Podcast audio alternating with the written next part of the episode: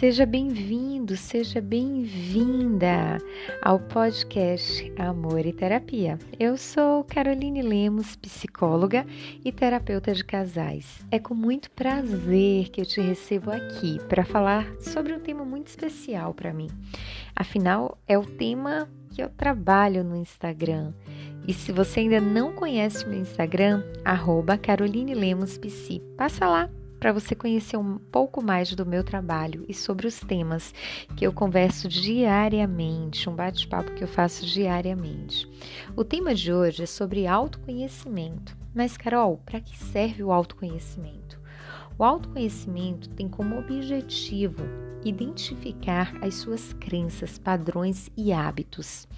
E a partir disso, permitir que você consiga melhorar as suas tomadas de decisões e respostas comportamentais.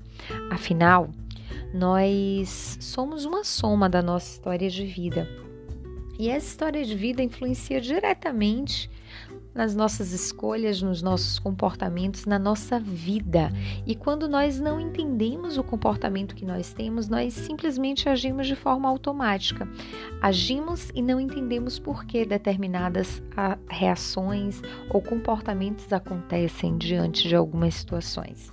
Então, entender isso é de fundamental importância. E você só consegue entender seus comportamentos, seus pensamentos, suas atitudes, seus hábitos quando você trabalha o autoconhecimento, quando você entra no processo de autoconhecimento. Sempre é um processo que sempre vai começar de dentro da nossa mente para fora. Não é um processo que começa de fora para dentro. Não, ao contrário, começa na nossa mente e depois reflete no nosso comportamento mudando para melhor a forma como você percebe o mundo e reage em diferentes situações na vida. Afinal, o nosso comportamento tem a ver com os nossos pensamentos, as nossas crenças e tudo que foi formado no decorrer da nossa vida. Quando obtemos conhecimento de quem somos, não de quem somos pela visão do outro, não de quem somos pelo que achamos que somos, mas de quem realmente somos, baseado nesse mergulho de entender quais são os limites que eu tenho, quais são as crenças que me limitam, quais são os fatores que acabam me prejudicando, porque eu sou boazinha demais, ou porque eu sou nervosinha demais, ou porque eu explodo com muita facilidade. Então, quais são os comportamentos que eu tenho, quais são os medos que eu tenho e de onde vêm esses comportamentos e esses medos? E como saber a origem de tudo isso? Como saber a origem das crenças, da minha relação com o dinheiro, da relação com a roupa, da relação com o corpo? Tudo que nós nos relacionamos tem uma história, tem um significado. E o autoconhecimento nos permite conhecer um pouco mais dessa história e fazer escolhas, saindo do automático para escolhas conscientes, tendo uma vida intencional. Quando obtemos conhecimento de quem somos, de como funcionamos, desenvolvemos a capacidade de compreender melhor nossos projetos, objetivos e desejos e, a partir daí, traçar planos mais eficientes. Afinal, quando não nos conhecemos, nós não sabemos se os planos, os projetos, os sonhos pertencem a quem somos ou é uma forma de agradar a outra pessoa, de satisfazer e ser aceita pelo outro. Afinal, quando nós não temos autoconhecimento, uma das brigas diárias é justamente não tentar ser aceito pelo outro. É extremamente prejudicial o comportamento de tentar ser aceito pelo outro, não ser rejeitado pelo outro. E esse comportamento ele geralmente acontece pela falta de conhecimento de quem você é e vem a necessidade de não ser rejeitado, de ser amado. Para alcançar o que tanto desejamos, é necessário entender o que é que realmente desejamos e qual significado isso tem na nossa vida.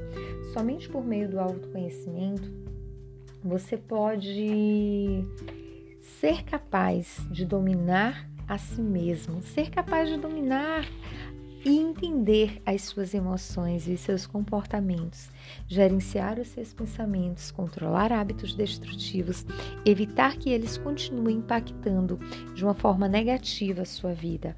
Só através do autoconhecimento você pode aprender a dizer não e colocar limites em coisas que tanto te machucam. Três exercícios que podem te ajudar bastante no desenvolvimento do autoconhecimento. Um, Algumas pessoas dizem: Não, Carol, eu não gosto de escrever, isso não é legal. Mas você pode trabalhar escrita, inclusive no seu celular, no grupo do, do WhatsApp com você mesmo. Adotar o hábito de escrever ou tomar notas sobre você, sobre um comportamento que te desagradou, um comportamento que você teve que foi legal, sobre, sobre como você enfrentou um problema, sobre como você se viu diante de uma situação. Pode começar aos poucos, fazendo pequenos registros diários, mesmo que sucintos, mesmo com frases, sobre como foi o seu dia, como você está se sentindo, o que é que veio de pensamento que te trouxe emoções negativas ou uma euforia imensa. Isso vai te ajudar a tirar um tempo para desligar do modo automático e pensar sobre o que está acontecendo ao seu redor, o que está acontecendo com você, quais são as suas emoções, além de te possibilitar maior contato com as emoções que você talvez não conhecia ainda. Segundo ponto, se abra para novas experiências. Esse é, é um ponto que eu gosto bastante, porque eu lembro que quando eu comecei a minha transição alimentar, eu tinha muito de esse alimento eu não gosto, isso eu não como, isso eu não quero. E aos poucos eu fui experimentando determinados alimentos que eu dizia que não gostava. Um exemplo, o pepino, eu não suportava, que eu dizia já tenho muito pepino na minha vida para ainda querer comer pepino. E hoje eu gosto do sabor do pepino misturado com a salada. Então, quando nós vamos conhecendo novas coisas, nós vamos mudando os nossos hábitos, nós vamos nos permitindo abrir a mente, a conhecer novos paladares, a conhecer novos lugares, a conhecer novas pessoas. Nós nos permitimos também a construir novos hábitos. E não precisa ser uma meta de eu não leio nenhum livro e eu quero ler um capítulo de 20 páginas em um dia. Não, eu posso ler apenas uma página. Eu posso conhecer um alimento que eu dizia que não gostava, eu posso me permitir provar.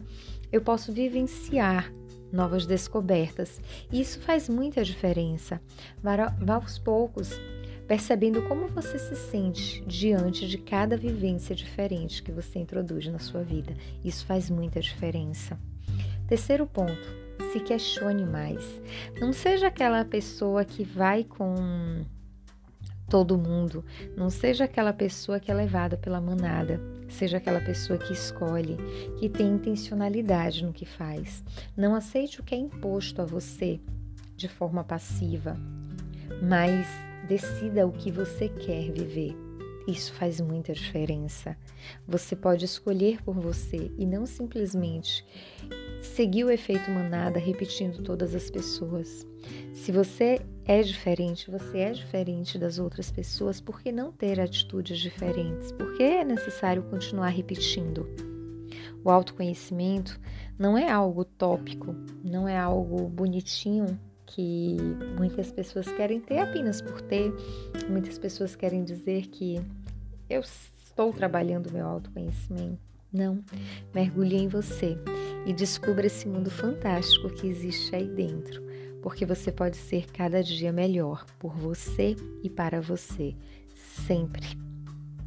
Busque o seu autoconhecimento para melhorar e se amar mais com quem já existe aí dentro dúvidas, questionamentos, sugestões de temas, passa lá no meu Insta, arroba Caroline Lemos Psi. E se você gostou desse conteúdo, compartilha com outras pessoas, faz com que esse conteúdo chegue para outras pessoas e que ajude outras pessoas, pelo menos três amigos que você acha importante três, quatro amigos que você acha importante ouvir sobre esse conteúdo. Eu também faço um convite para você. Toda quinta-feira, às 21 horas, nós temos o Clube das Nove para bater papo sobre diversos assuntos que estejam aí permeando autoconhecimento, autoestima e relacionamento. E você é meu convidado todo especial para esse momento.